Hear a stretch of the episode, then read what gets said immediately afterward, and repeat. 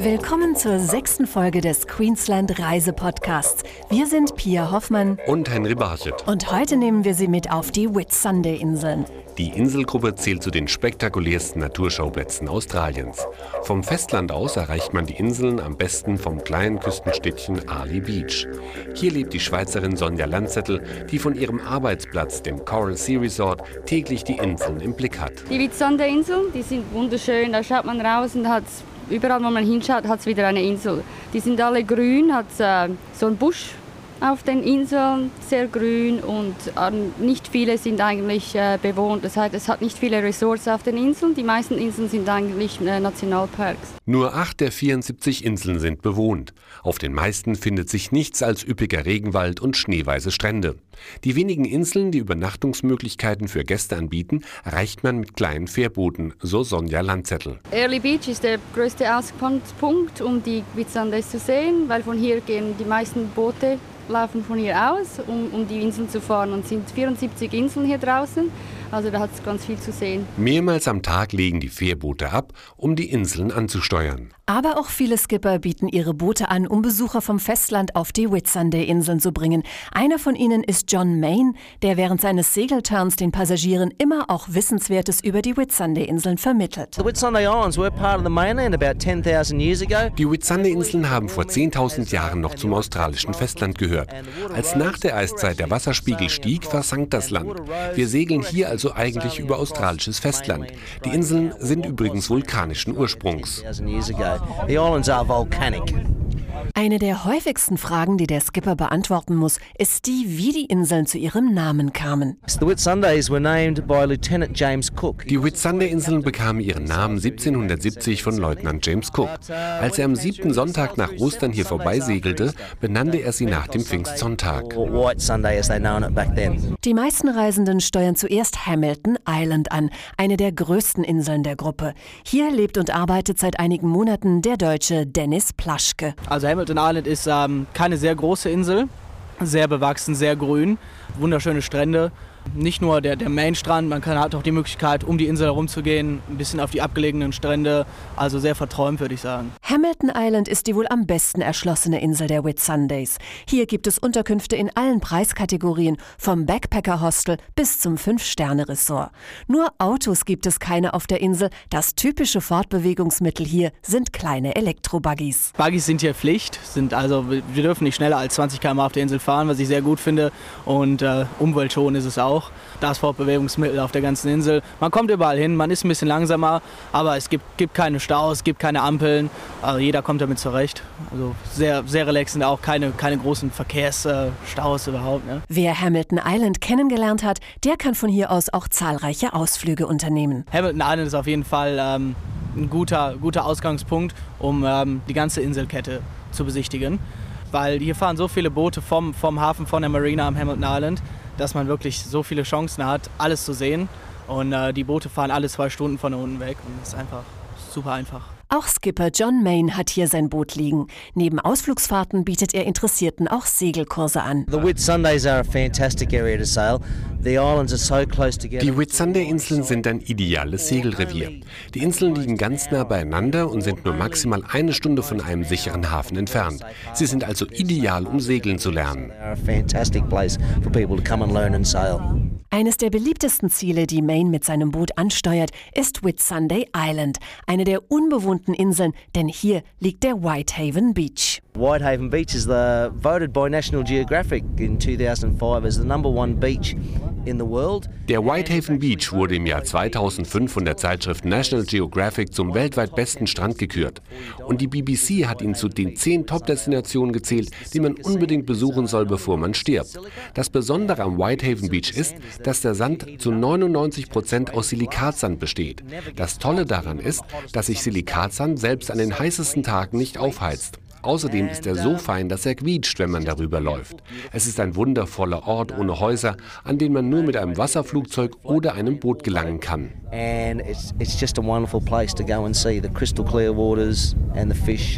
Etwas weiter entfernt und deshalb am besten mit einem Fährboot zu erreichen, ist Hayman Island, eine ganz besondere Insel des Archipels.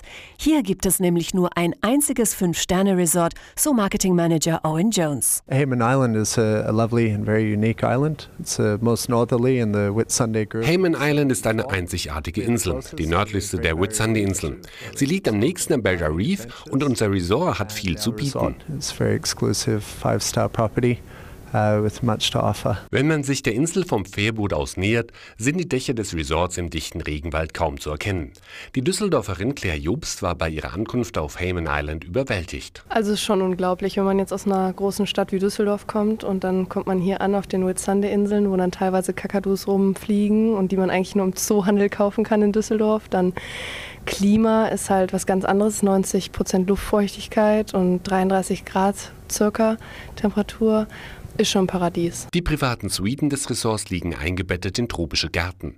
In den Restaurants arbeiten die besten Küchenchefs Australiens.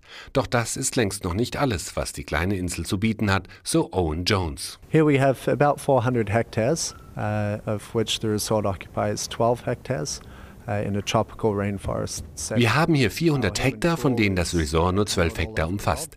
Der Rest ist tropischer Regenwald. Unser Pool ist weltbekannt. Er fasst 7 Millionen Liter Meerwasser und darin integriert ist ein Süßwasserpool. Das ist weltweit einmalig. Wir bieten eine erstklassige Küche, haben freundliche Mitarbeiter aus der ganzen Welt und bieten einmalige Wasserflugzeug- und Helikopterausflüge an. And uh, just the, the little touches like candlelight dinners and helicopter and seaplane tours as well, really unique. Über all diese Aktivitäten weiß die Deutsche Verena Stenger bestens Bescheid.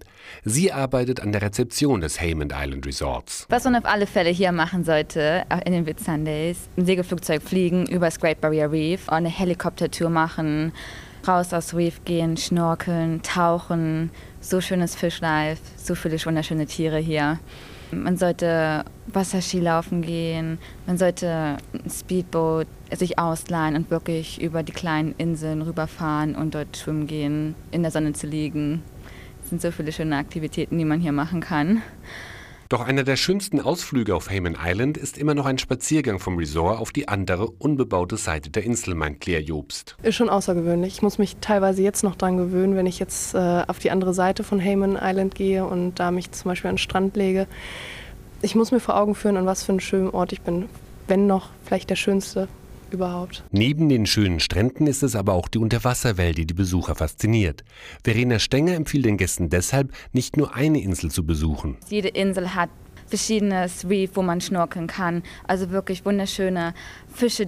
Die Fische sind auch verschieden überall. Also wenn Sie jetzt hier an Hayman schnorkeln gehen oder an Hamilton Island, Sie sehen schon verschiedenes Fischlife überall.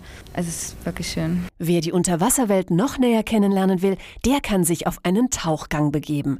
Von den Whitsunday-Inseln aus ist man schnell am vorgelagerten Barrier Reef. Selbst wer keinen Tauchschein hat, muss nicht auf das Unterwasserabenteuer verzichten.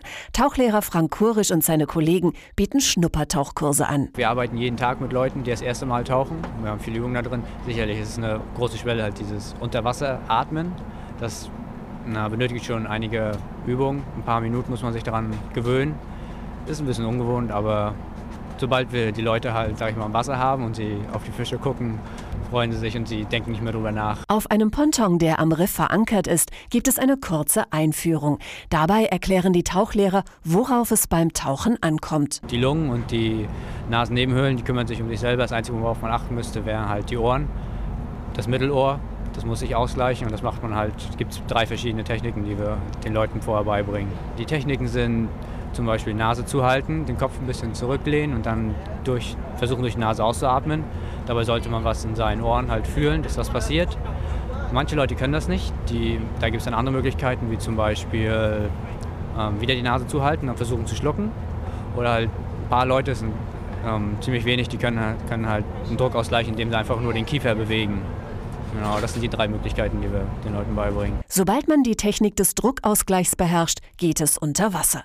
Die meisten Schnuppertaucher sind von ihren ersten Unterwasserausflügen begeistert, so die Erfahrung von Tauchlehrer Frank Kurisch. Sagen sie so, ah, ich möchte das nicht wirklich machen und so.